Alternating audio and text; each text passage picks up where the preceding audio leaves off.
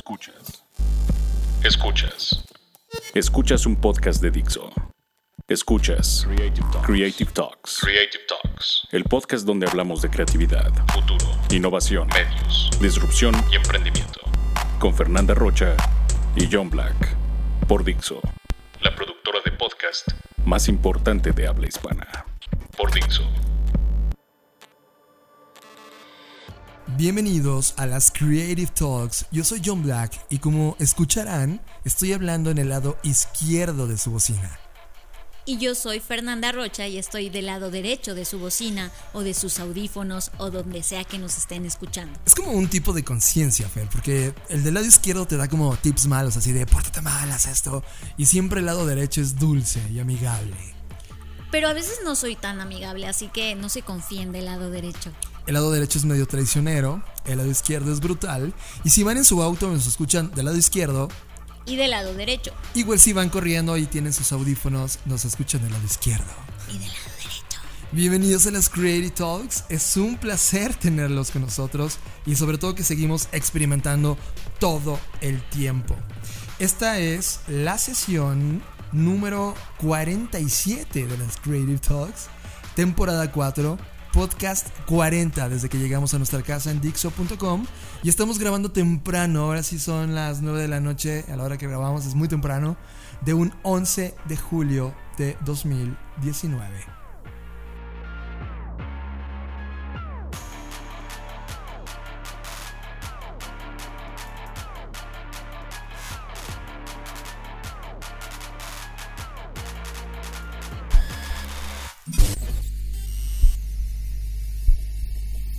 Las líneas del espacio y el tiempo colapsaron y ahora estás aquí. Bienvenidos humanos a este podcast que habla de tecnología, arte, diseño, creatividad, futuro, emprendimiento, contenido, cultura digital y cyberpunk. Bienvenidos a las Creative Talks Podcast. Un podcast presentado por Blackbot, la compañía que diseña el futuro. Creative Talks es parte del movimiento global Creative World. Creative World. I tried to convince people to slow down, slow down AI, to regulate AI. This was futile. I tried for years. Nobody listened. Nobody listened. Nobody listened. Tema de la semana. Discutimos el tema que ocupó nuestra agenda a lo largo de la semana. Presentado por Black Trends. Las mejores tendencias sintetizadas para ti.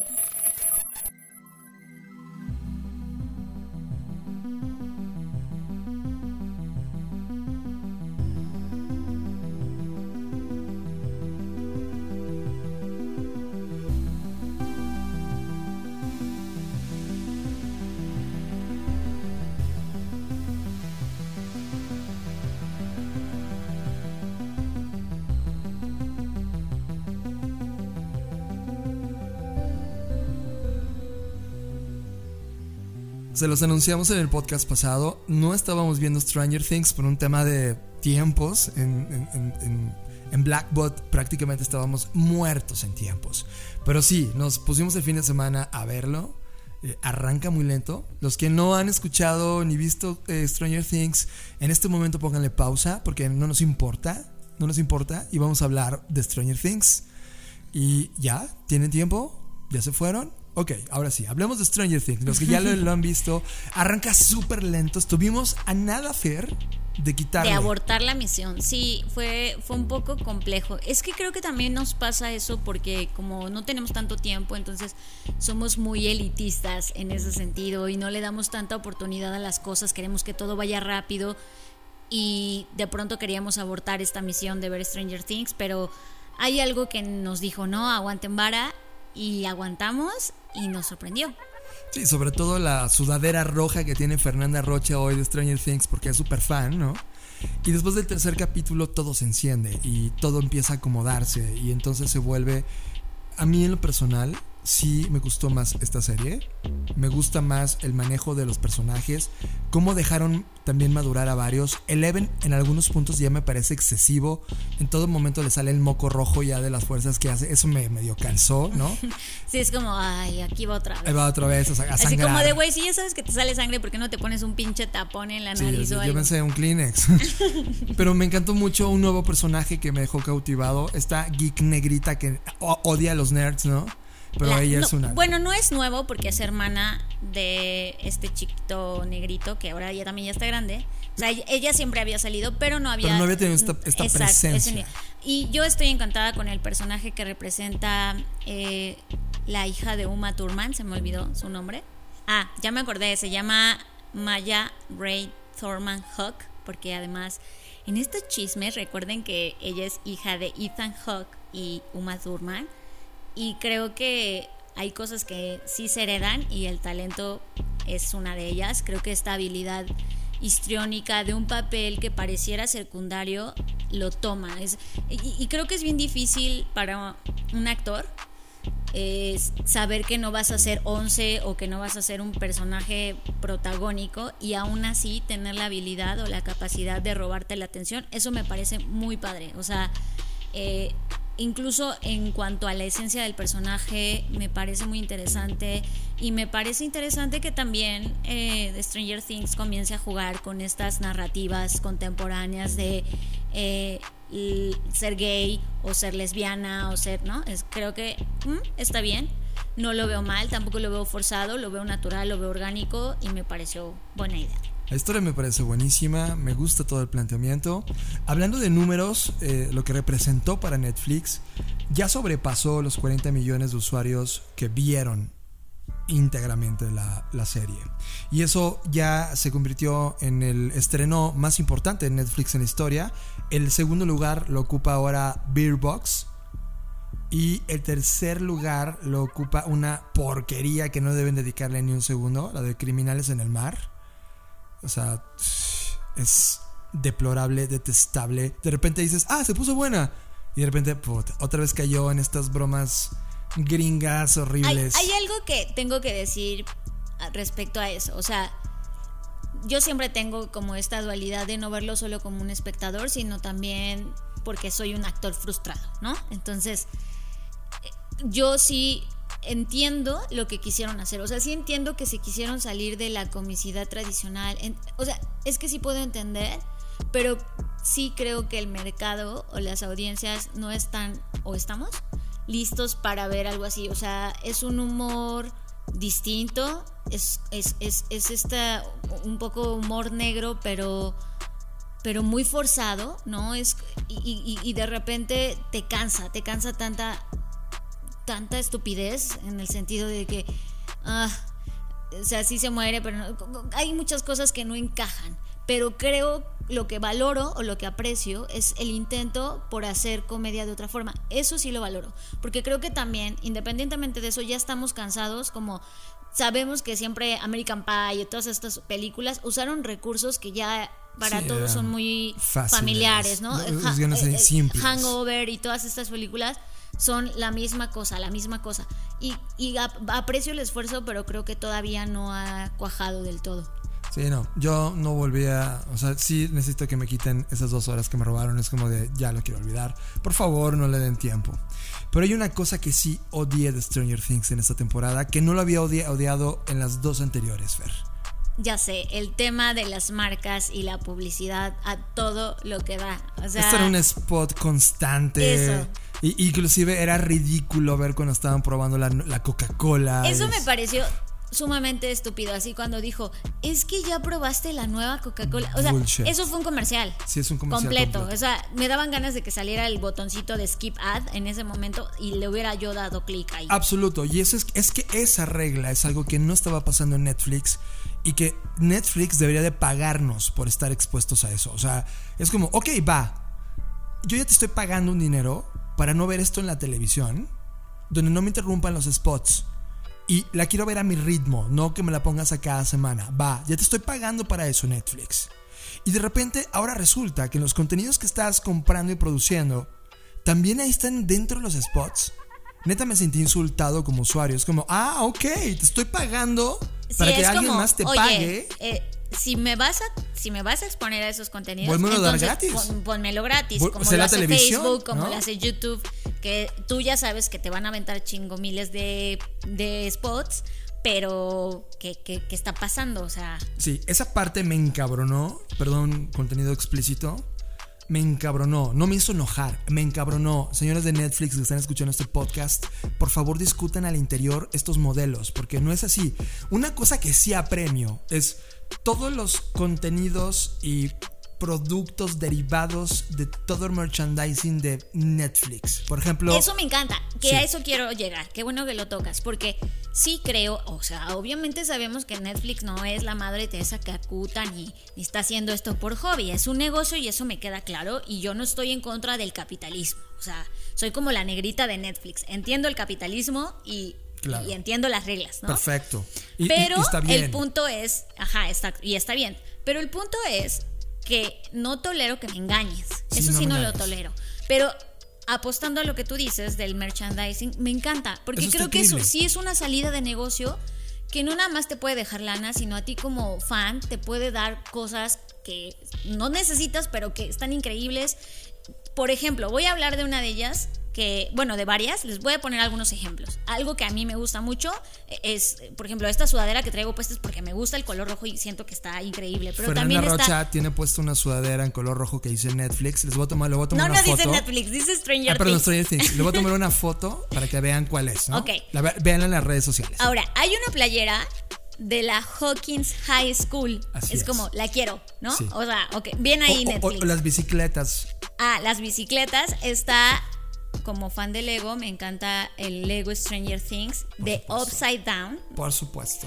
También me gusta el, una cámara Polaroid que Así sacaron con, con las fotitos, ya dicen Stranger Things. O sea, digo, no es como nada, pero está increíble. O sea, son esas estupideces que no necesitas, pero que están padres, ¿no? Sí, ahora, ¿qué marcas? O sea, esa parte del merchandising que son los productos derivados, eh, producto de una marca intelectual, eso llevado a términos de ropa, accesorios, etcétera, es increíble. Creo que hay un tema que es el retro, o sea, esta Sí, tendencia. la nostalgia ochentera, bla, bla, bla. Ojo, todo ese momentum de Netflix es hoy en día los millennials que ya están envejeciendo.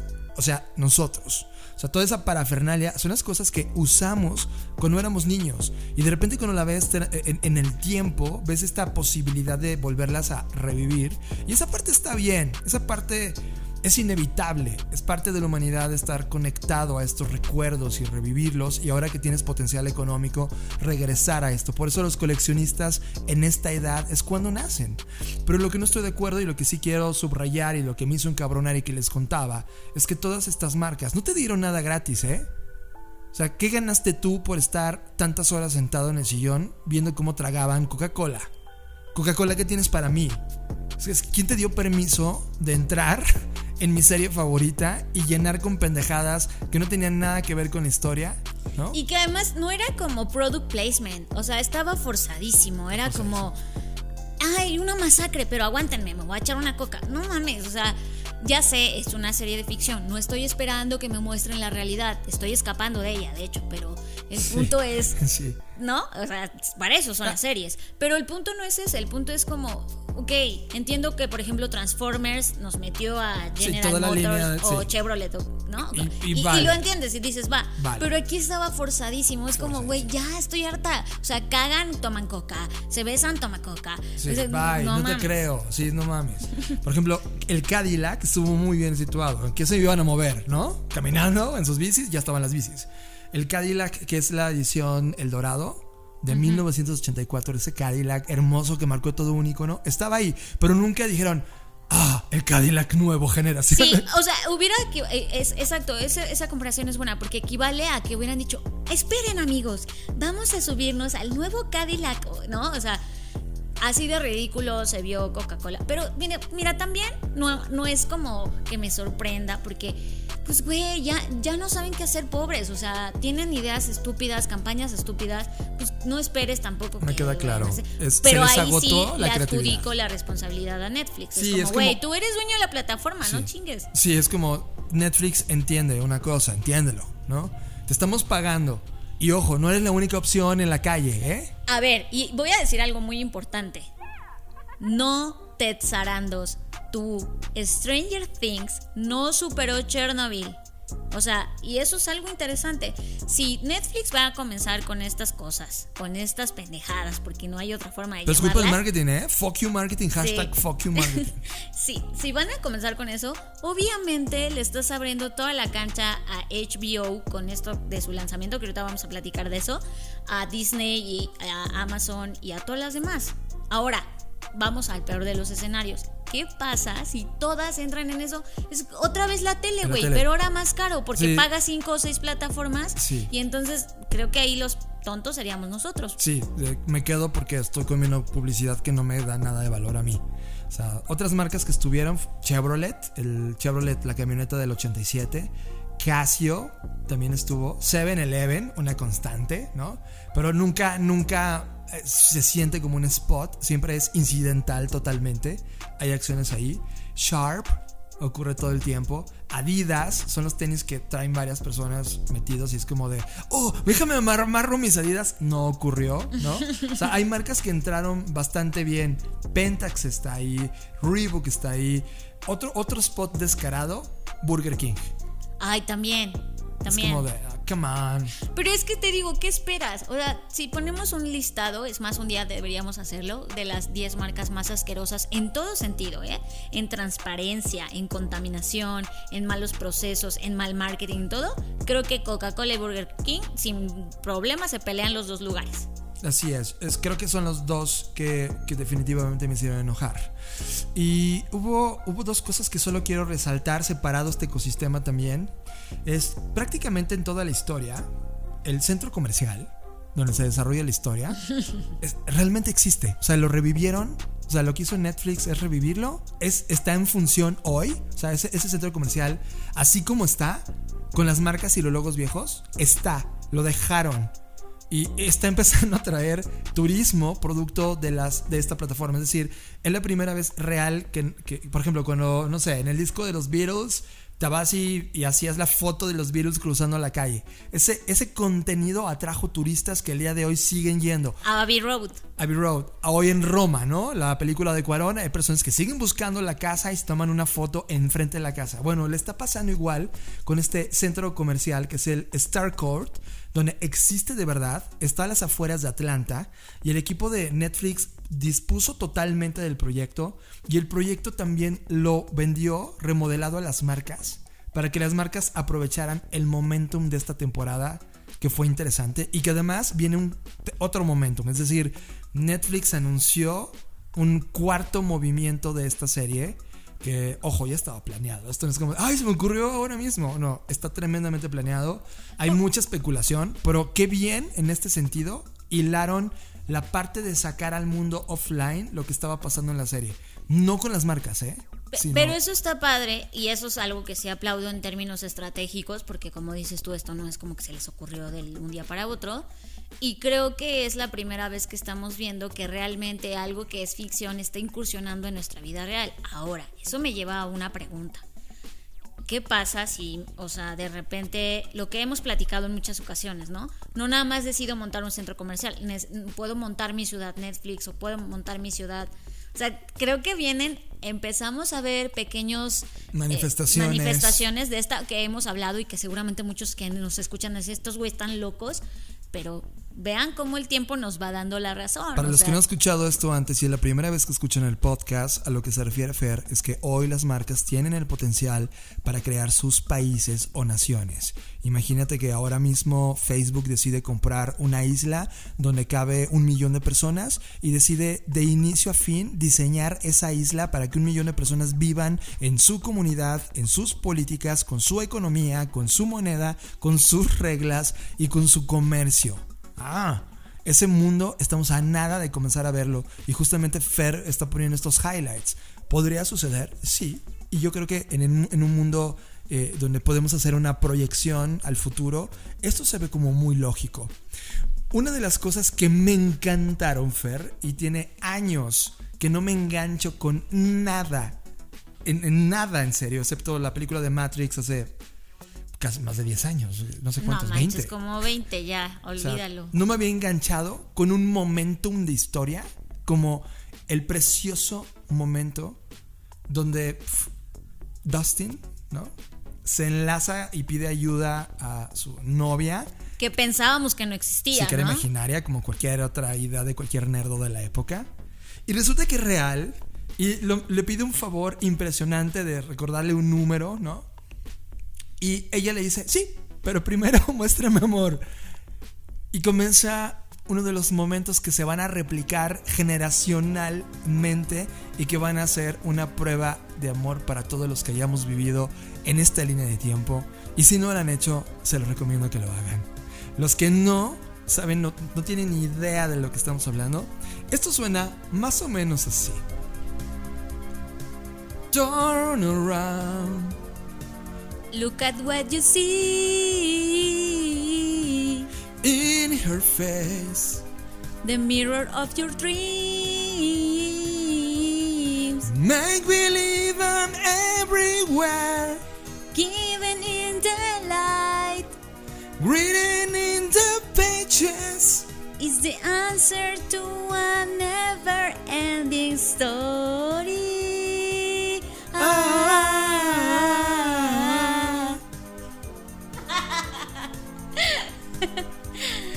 Sigue a Fernanda Rocha en sus redes sociales.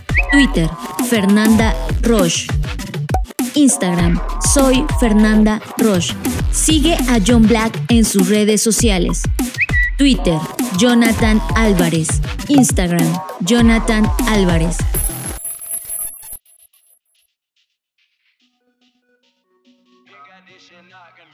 Y después de esta interpretación que nunca va, nunca va a volver a ocurrir en este podcast, se lo repito, solo fue un guiño de la, la escena geek de lo que somos originalmente. Nuestro niño interno explotó. Porque fue un momento impresionante. Es como Singing in the Rain, es como un momento icónico en los contenidos de la humanidad. Y tú que aguantaste y escuchaste nuestra música y cantaste con nosotros, gracias por estar ahí. Pasamos a un tema mucho más serio. En la semana, la plataforma de contenido que yo no soy nada fan, porque es como los chismes del mundo del espectáculo, la plataforma TMZ, que se dedica prácticamente a todo el tema de farándula y sacar opiniones que solamente crean conflictos entre el mundo de la farándula, hicieron eso que saben hacer con Steve Wozniak. Y es como, se metieron con nuestro Steve Wozniak. Y le hicieron un, par de preguntas eh, donde estaban intentando evidentemente provocarlo.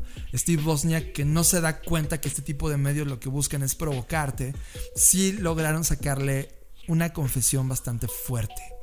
Prácticamente lo que dijo eh, en la entrevista que le hicieron es, la mayoría de la gente debería encontrar una manera de salir de Facebook. Hay muchos tipos diferentes de personas y algunos de los beneficios de Facebook valen la pérdida de la privacidad. Eso fue lo que dijo Wozniak. Pero también afirmó, para muchos como yo, mi recomendación para la mayoría de la gente es que deben encontrar una manera de salir de Facebook.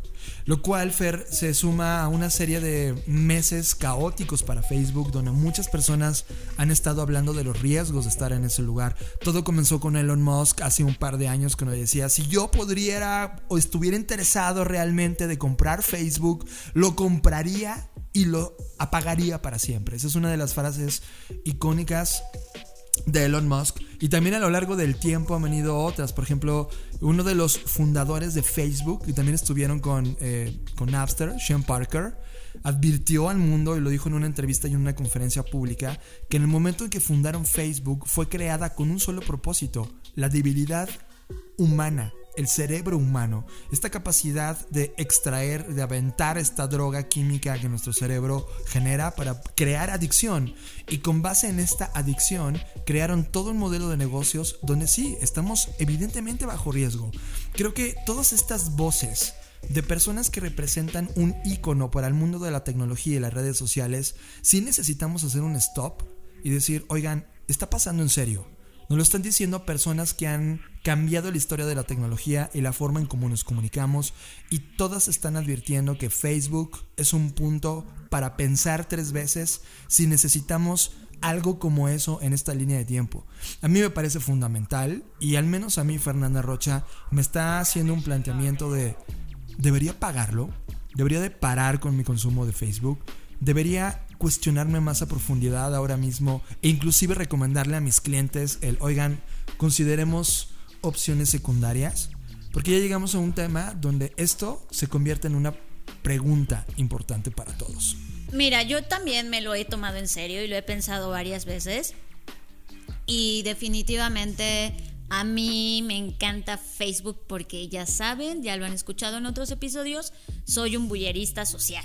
A mí me encanta el caos, me encanta ver cómo la gente hace cosas que no que no tiene conciencia y que, y que los hace y que te muestra sus comportamientos, me encanta. Es como mi caja de arena. Eh, eh, me encantan. Para mí es como el kindergarten y ahí me divierto un montón. Pero sí entiendo y estoy consciente del prejuicio eh, y daño y todo lo demás que le está haciendo a la humanidad, a la sociedad.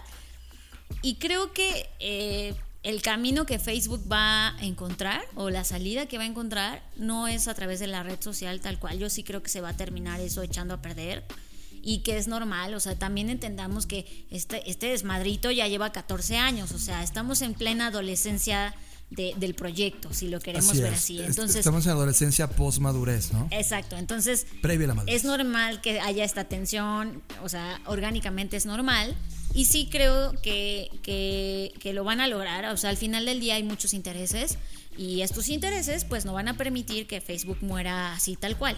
Lo que sí creo es que no va a existir la red como hoy la conocemos. Sí creo que todos estos esfuerzos que están haciendo con su moneda, bueno, su criptomoneda, eh, abrir mecanismos que faciliten la comunicación en Messenger, etcétera, creo que por ahí van a ser sus salidas. Instagram, ¿no? Eh, o sea, creo que a Facebook Corp, ¿no? O sea, a Facebook si lo vemos como monstruo, como compañía, como un corporativo, le queda todavía mucho tiempo de vida, pero a Facebook como red, como red social sí creo que estamos viendo como un poco la decadencia de, la plataforma como red social.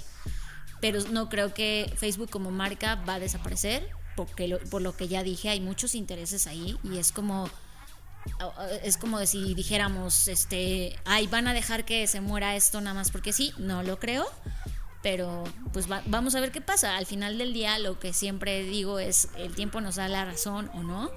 Y sí creo que proyectos como lo que estamos pensando de que Facebook diga, ok, esto no jaló, pero ya puedo comprarme una colonia en Marte o en donde sea que estemos. O, sea, eso, eso creo que es totalmente viable. Totalmente viable. También para cerrar este capítulo, antes de grabar el podcast, el presidente de los Estados Unidos, Donald Trump, se pronunció en contra de Facebook y de la moneda y sobre todo en general del movimiento criptomonedas. Bueno, pero también Trump, o sea, ese güey se manifiesta en contra de todo, o sea, es, es, el, es el líder del, del, troleo, de, o sea, su papel es quejarse, ¿no? Es y el lo hace muy bien. Troll, es el master troll, pero lo que quiero conectar con este comentario, Fer, es ¿qué haría si fuera Zuckerberg ahora mismo? Es como, ya te dijo el mandatario más importante y que va a ser reelecto, is a fact, va a reelegirse, va a ganar las votaciones, o sea, todavía lo vamos a tener ahí otros cuatro años más, ¿no? Durante cuatro años va a ser el infierno para Facebook si sigue ahí. Por lo tanto, la idea original que platicamos hace unos minutos, de que cada vez ronda en la cabeza de Zuckerberg el crear un país Facebook, podría acelerarse producto de esto. ¿no? Es como de, ya no me interesa tu moneda, no confío en tu moneda, perfecto, no confíes en mi moneda, yo de todos modos lo voy a lanzar y de todos modos voy a crear una economía. También una de las realidades es que Facebook a lo largo de toda su vida siempre ha intentado crear una moneda interna. Vean los, las tiendas de conveniencia, seguramente van a caer, aquí en México tenemos Oxos, vean dónde están todas las tarjetas, dónde está Netflix, van a encontrar una de Facebook. Ha venido durante años apoyando la creación de una moneda interna que nunca le ha salido, nunca le ha salido. Pero creo que esto puede acelerar. Por lo pronto, creo que es un tema no solamente de mesa de, hoy qué chistoso hablar de Facebook, no, creo que se está convirtiendo en un tema de hablar seriamente qué vamos a hacer con Facebook. Porque sí, la decisión final la tienes tú, conectarte o desconectarte. Y creo que en este momento no nos están pidiendo permiso para nada porque son dueños de esta plataforma y sí tienen en este momento todo el poder de crear, destruir, hacer lo que quieran con nosotros y eso es grave. Piénselo. Estás escuchando Creative Talks Podcast. Somos adictos a las tendencias. Las compañías nos pagan por obtenerlas. Así que nos preguntamos, ¿por qué no compartirlas con ustedes también? Te presentamos Black Trends. Te presentamos Black Trends, un show en donde reseñamos las mejores tendencias de la semana y las traemos gratis para ti. Disponible en YouTube, Vimeo y blackbot.rocks. Black Trends. Black Trends. Presentado por Blackbot, la compañía que diseña el futuro. Fernanda, siempre, siempre hemos estado hablando de que el mundo como lo percibimos los humanos está totalmente limitado. Estamos en una caja y la caja tiene que ver nuestros sentidos. La forma como percibimos este mundo es porque tenemos esto. Oímos, escuchamos, tocamos, vemos, eh, saboreamos. Prácticamente son las líneas de entrada a la experiencia llamada humanidad. No vemos los rayos gamma, los alfa, los solares, el sonido, no vemos nada, pero está presente en esta realidad. Lo que hicieron unos investigadores de la Escuela de Ingeniería y Ciencias Aplicadas, John A. Paulson de la Universidad de Harvard, acaban de crear una cámara que puede ver mucho más allá de, los, de lo que los humanos no podemos ver. Y es una cámara de polarización. Déjenme explicar de qué se trata una cámara de polarización. Primer tema, la cámara es del tamaño del pulgar de tu mano. Es una cámara pequeñísima. Bueno, del pulgar de... Sí, bueno, de tu mano está bien de tu mano, es el pulgar de tu mano. Ese es el tamaño de la cámara. Con el tiempo se podría volver tan pequeña que pudiera caber en un smartphone, eso de llegada.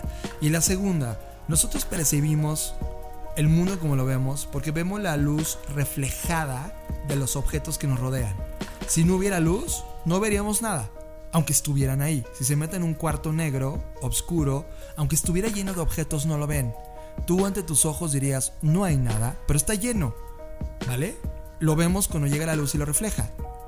Esta cámara no trabaja con la reflexión de la luz, trabaja con la vibración de la luz en los cuerpos. Son dos mundos distintos. Por ejemplo, hoy toda la inteligencia artificial, toda, está basada en cámaras que ven como vemos nosotros. Exactamente igual. Entonces todo es a través de gestos y de cómo está creada tu estructura ósea o la estructura de tu cara o cómo tienes la ceja o qué lunares tienes. Este tipo de data que es visible ante los ojos humanos y ante una cámara de inteligencia artificial define y hace un escaneo y sabe que podría ser tú. Con esta cámara polarizada le da cuatro capas de datos adicionales porque lo que hace esta polarización es que realmente está tomando cuatro fotos al mismo tiempo, que al ponerlas una con la otra está dándonos data todo el tiempo de una forma distinta de observar y ver. ¿Qué significa? Que la inteligencia artificial se va a volver mucho más exacta con esta tecnología. Y no solamente en la inteligencia artificial, cuando tú fotografías algún objeto en particular y hay algunos apps que cuando tú fotografías algo te dice, ah, esto es una moneda del año del 59 y te da toda la información de la moneda ahora vas a tener mucho más información para ser absolutamente exacto. Y lo mismo va, a ocurrir con los autos que se manejan solos. Gracias a esta cámara van a poder tener una precisión de manejo y una precisión de toma de decisiones con base en los datos que está capturando en tiempo real. Esto no es un asunto menor. Es como volver a, reinventar la fotografía. Lo que hicieron este par de científicos de la Universidad de Harvard es volver a redefinir qué significa ver, capturar y procesar, lo cual es un salto impresionante para la gente o la industria que está metida en el reconocimiento de imágenes e inteligencia artificial. Esto es otro mundo y el salto ya se dio y ahora se va a volver mucho más complejo y mucho más fácil para esa industria. Media. Hablamos de los contenidos que vemos en Netflix, Amazon, YouTube, Vimeo, HBO, iTunes o nuestro timeline de Internet. Media. Media es presentado por Blackbot, la compañía que diseña el futuro. Ya sé que hablamos de Netflix, pero ese fue nuestro tema central. Y quiero contarles una historia corta. Ya saben las historias de John. Cuando era joven, en algún momento estuve colaborando con MTV una generación de locos. Es más, MTV era un punto icónico para la vida de cualquier persona que estaba estudiando en medios o quería dedicarse a los medios de comunicación. MTV nos recibió por, por una temporada donde estaba experimentando con nuevos talentos. Y Korn vino a la Ciudad de México acompañado de un, un grupo de, pues de música que además admiraba, la gente de Linkin Park, por ejemplo. Y dieron un concierto fascinante en lo que es el Foro Sol hoy. Al término de ese concierto hubo una fiesta privada de MTV donde estuvo Jonathan Davis y toda la banda y toda la banda de Linkin Park en una casa que era la casa del Indio Fernández, un cineasta mexicano muy interesante para su generación. Yo no lo admiro para nada, pero en ese lugar prácticamente pudimos conocer a los integrantes de Korn y era como un sueño. Yo era una groupie de este grupo, me encantaba y también eh, platicar con la gente de Linkin Park fue fascinante. Hace unos días me topé con un documental que se llama Loud Crazy Love. Crazy con K, como si fuera corn, ¿no? Eh, el cual habla de un aspecto inquebrantable y eh, la verdad edificante en la vida de una persona. Cuando tú ves una banda de este tipo, ¿no? Lo ves y lo, lo conviertes en un sinónimo de éxito, de relaciones, crecimiento personal, aprendizaje, nunca rendirse. Prácticamente todas las figuras que admiramos, intelectuales o en el mundo del arte o los espectáculos, etc., están ligadas a este sinónimo de éxito. Y para nosotros es natural admirar estas vidas, desear estas vidas e inclusive imaginarnos que ellos viven vidas fascinantes que son totalmente distintas a las tuyas. ¿Y qué crees? No es cierto nunca es fácil. Fernanda Rocha, hemos platicado continuamente sobre esta falsa imagen de ese líder que admiras y que no lo ves tan cercano a ti, pero tiene exactamente los mismos problemas que tú. Se cuestionan todo el tiempo las mismas cosas de, ¿estará, ¿estará bien lo que estoy haciendo? ¿Está cool ganar un millón de dólares pero aún así ser infeliz? ¿Está cool eh, cuando tengo una casa increíble pero lo único que me da desconexión son las drogas? Son estas preguntas que están ahí y las ves. Lo que hace en este documental es, que explora en la vida de Brian Head Welch, uno de los integrantes de Korn, y nos deja meter en ese 2005 con este guitarrista de Korn entra en un tema impresionante de decisión. Por un lado, era un tipo adicto a las drogas, con todas las preguntas más icónicas que toda la humanidad puede tener. Es como, ¿está bien lo que estoy haciendo? Y además frente a un contrato millonario de, que, literal involucraba 20 millones de dólares porque ya estaban vendiendo 40 millones de discos. Korn, Korn en ese momento implicaba ese modelo de negocio. Y la decisión era seguir en Korn o hacer un stop en la vida y tratar de volver a componer ese rompecabezas. Loud Crazy Love es un documental brutal, crudo, exasperante, angustioso, absolutamente honesto, que pudiera ser la vida de cualquiera de las personas que nos hemos vuelto adicto a algo, a una persona, a un cigarro, a las redes sociales, en su caso, a las drogas. Creo que en esta línea de tiempo, donde en este momento te estás preguntando muchas cosas seguramente, este es el tipo de documentales que deberías exponerte. Vívelo, exponte a él, siéntelo. Y no, no está en Netflix, si es algo que necesitas comprar online Está en las plataformas, te metes al sitio web. El sitio es loud, de ruidoso, crazy, de, con K, loud crazy love, de amor, loudcrazylove.com. Y por favor, cómpralo. Velo, exponte y vive un mundo paralelo a la vida que vivió este guitarrista de Korn y ve en qué cosas puedes aprender, reflejarte en él y ser absolutamente y brutalmente honesto contigo. Creo que son estos documentales que vale mucho, mucho la pena ver. Estás escuchando Creative Talks Podcast. Y como ya lo comentamos en la sección principal, si las cosas siguen como van, cada vez vamos a ver más y más propuestas de streaming y de plataformas que hagan, produzcan o simplemente distribuyan contenido. Esta vez no es la excepción. HBO lanza su plataforma llamada HBO Max. Que a mi parecer no es más que un conjunto de canales que si lo veamos desde el punto de vista de la tele vieja, era la tele de paga premium, ¿no? Ajá, es decir, vamos a ver contenidos de Warner Bros., de DC, DC Entertainment, CNN, TNT, ah, hasta Cartoon Network está metido, Adult Swim, eh, Looney Tunes.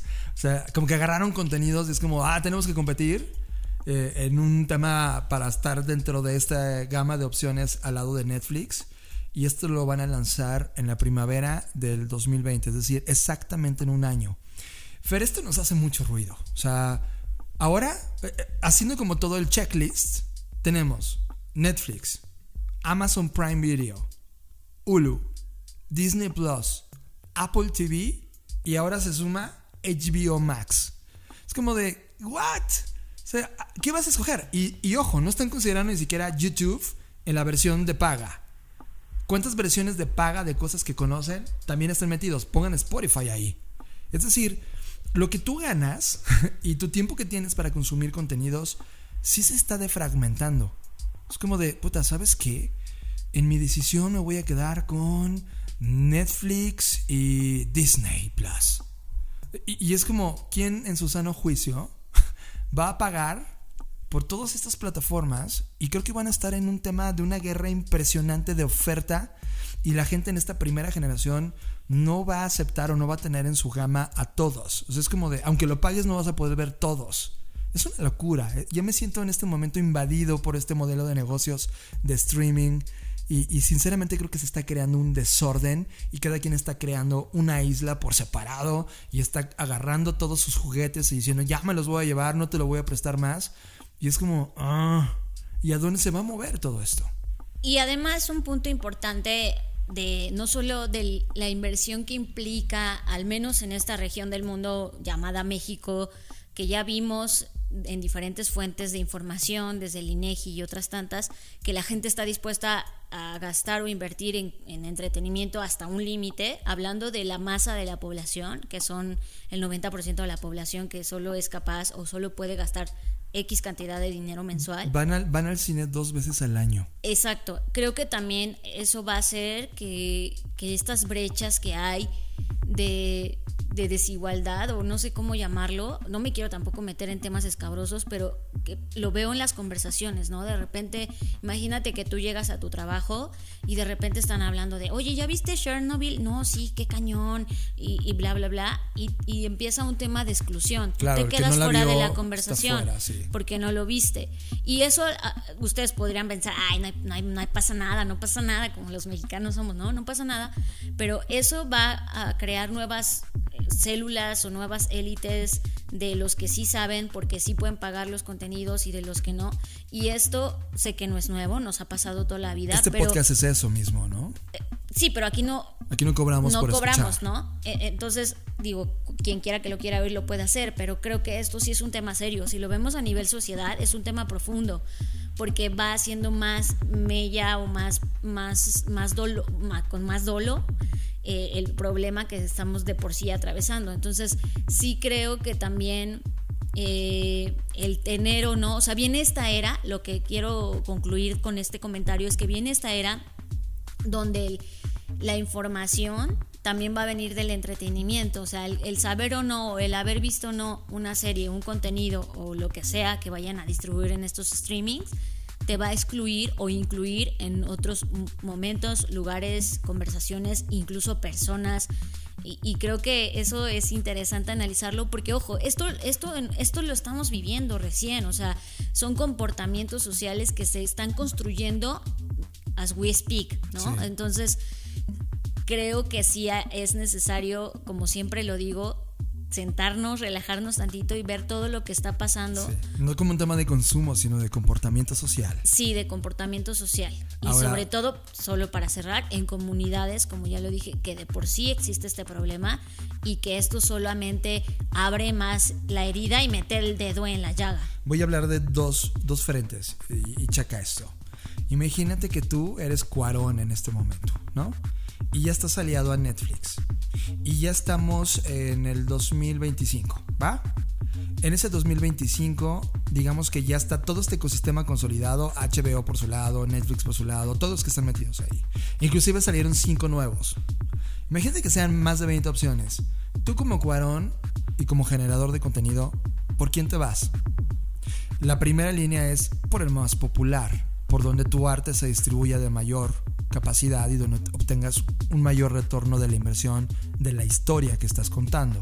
Lo cual ahora va a haber directores con sello Netflix y directores con sello HBO que no van a poder tocar otras plataformas porque solo, solo son exclusivos de ahí. Lo que le pasó a la televisión y las exclusividades. Eso va a defragmentar. Creo que en donde está el juego real es... Ahora voy a voltearte en el segundo actor, Fer. Si tú eres HBO decidiste colocar tu isla y te das cuenta que a nivel de suscriptores todavía no eres ese rockstar que querías ser y toda la inversión tecnológica que hiciste, ¿qué harías? Creo que el campo de juego está en lo que le pasó a la tele satelital. Llegó un jugador que dijo, ya por favor no se peleen. Yo tengo 50 millones de suscriptores que están dispuestos a pagar X cantidad de dinero por acceso a todos. Sí, un, concatenador de. O sea, que es un poco lo que Hulu intenta hacer. perdón, no, no Hulu, Roku, ¿no? Roku. Que es este dispositivo que intenta meter muchos canales de muchas fuentes en un solo lugar y que ha tenido incluso conflictos por eso, en unos países está vetado, en México está hackeado, etcétera. Entonces, yo sí creo que hace falta un, ya un... Un integrador. Un integrador de contenidos. Y es evidente. además, hasta para administrarte ya, güey, ya no sabes si estás pagando qué, luego te llega un cargo y te asustas y dices, ah, no, sí, lo estoy pagando. Sí, lo pagué. Entonces, creo que sí, es necesario. Ahora, e, esto no es una locura, o sea, hoy ya lo vivimos. iTunes es eso. Spotify es eso. Solo que el mundo de la música le pasó antes que al mundo de la televisión. O sea, creo que ahora mismo el futuro inmediato de todas estas islas va a ser inevitablemente van a estar conectadas, inevitablemente, porque el usuario no va a tener la capacidad de pagar toda la oferta que hay. Y para una, la única manera de pagar toda la oferta que hay va a ser un condensador donde digas, ok, aquí, aquí pago 999 pesos o 100 dólares, ¿no? Aquí pago 100 dólares, acceso a todos, en lugar de estar comprando separado cada uno de ellos. O sea, creo que va para allá, pero bueno, creo que nos faltan unos 5 años de maduración para que lleguen a esa conclusión. Estás procesando Creative Talks Podcast. Pues llega la parte más triste del podcast, que es cuando nos despedimos. Pero no me quiero ir sin antes decirle que le echen un ojo. Ya sé que tratamos de hablar de cosas que que son atemporales, pero hay cosas muy importantes como lo que pasó hoy, porque Barbie se le ocurrió la grandiosa idea de hacer los honores a David Bowie en este personaje que hizo en The Ziggy Stardust y lanzaron su Barbie edición Space Oddity. Así que échenle un ojo, está hermosita yo no soy fan de las Barbies, pero desde que han venido haciendo como estas intersecciones con la cultura pop, me, me, gusta que lo hagan. No sé si quiero comprarla, pero hablando en términos de diseño, está muy padre el que hayan representado este icono en una Barbie, porque además mezclas dos, dos, dos, dos puntos, ¿no? Interesantes. Pregunta, ¿utilizaron la Barbie de, la, de aquella época o lo, lo, usaron con la Barbie de la nueva época? No, es una Barbie normal de la nueva época y tiene pues este típico traje metálico, las botas rojas, ya sabes, todo el, el, guiño que le han hecho respecto al traje que usó pues este gran personaje que ya no nos acompaña en este espacio. Así que bueno, está para los coleccionistas o que estén interesados. Para los amantes, los hunters, los, toy hunters, ¿no? Exacto. Ah, ah, de hecho nos habíamos topado hace unas semanas con la Barbie Frida Kahlo. Sí, que bueno, podríamos hablar después de esto, pero el tema es, está ahorita en 954 pesos, que es un poco el precio, mil pesos es en lo que han estado estas colecciones eh, especiales o estas ediciones especiales, así que pues ya está. Yo soy Fernanda Rocha, fue un placer estar con ustedes como cada vez, como cada noche, gracias por escucharnos. Me pueden encontrar en redes sociales como Fernanda Roche en Twitter o arroba soy Fernanda Roche en Instagram. Y a Blackbot lo encuentran como Blackbot Rocks en todas las plataformas. Y una última cosa que les quiero jalar las orejas, aprovechando que me están escuchando desde la oreja derecha. y es en nuestra plataforma de Anchor, que es donde hoy tenemos hosteado, hospedado, como le queramos decir, al podcast eh, ya pueden dejar mensajes. Entonces, esos que no querían dejar mensajes en WhatsApp, que porque su número en WhatsApp, dije como las tías, WhatsApp, no en WhatsApp. se, llama Edad Fer, estás creciendo, te estás haciendo vieja. Mm, sí, ya estoy así, está bien, no, no, no tengo temas con eso. Ya ya es tarde, ya me estoy comenzando a quedar dormida, pero el punto es, pueden dejar mensajes, así que no sean mariquitas. Otra vez se los tengo que decir. No sean mariquitas, déjenos un mensaje. Díganos si les gustó, no les gustó, si compraron la Barbie, si vieron Stranger Things, si les gusta David si Bowie, si vieron el documental de Korn. Si les gustó cómo cantamos. Exacto. También quiero que me manden, o sea, ¿Cómo ven? ¿Sí me puedo dejar esto y aventurarme a la carrera de cantante? Obvio no. Eso solo, solo, ocurre una vez en la línea de tiempo. Es, broma. es un accidente. Es broma, es broma. bueno, bueno, fue un placer. Oigan, también importante decir, estamos haciendo semanalmente las Black Trends. Pongan en YouTube Black Trends y se van a topar con contenidos que estamos haciendo cada semana. Y el que está a punto de salir esta semana, no manchen, está mejor que la pelea entre Adame y el güey de cañitas que ya se me olvidó su nombre. Neta, está, este tema que vamos a hablar es un tema que está buenísimo. Por favor, no se lo pierdan. Yo soy John Black. Me siguen en las redes sociales como arroba Jonathan Álvarez. Esto es en Twitter y en Instagram arroba Jonathan Álvarez. Algo que me ha ocurrido las últimas tres semanas es que en LinkedIn me están agregando bestialmente. No sé si el algoritmo de LinkedIn me está recomendando o si es un movimiento de LinkedIn por hacer que todo el mundo se siga. No tengo idea. Pero si me estás siguiendo por culpa de este podcast, muchas gracias. Me aburre mucho LinkedIn, no existe tanta libertad, pero procuraré, ahora que me están siguiendo muchas personas ahí, eh, comportarme de una manera más inapropiada posible. Porque es lo que vas a encontrar de mí todo el tiempo. Gracias por estar ahí y en verdad es un placer. Nos escuchamos, nos vemos en el futuro. Bye. Endless Story.